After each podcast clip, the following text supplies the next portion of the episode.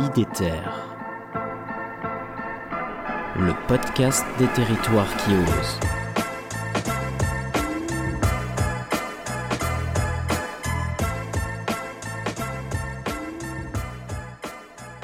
Donc janvier 2012, euh, on a eu une vraie prise de conscience euh, chez nous à Beaufort. Et là, on s'est engagé euh, sur la réduction des pertes en eau sur le réseau public. On n'était pas très bon à, l'époque, c'était comme ça.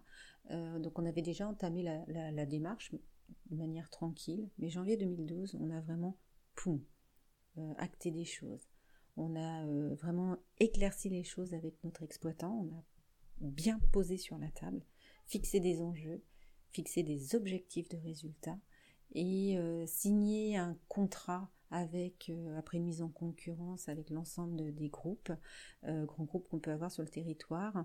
On a retenu donc là au 1er juillet 2014 jusqu'au 31 décembre 2024 un, un, objectif de résultat.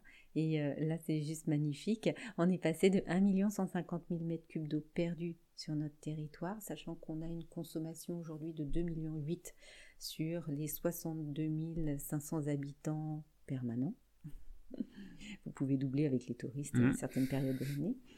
Et donc, euh, on est passé de 1 150 000 m3 d'eau perdue sur notre réseau, la partie non visible de l'iceberg, à 350 000 m3 aujourd'hui.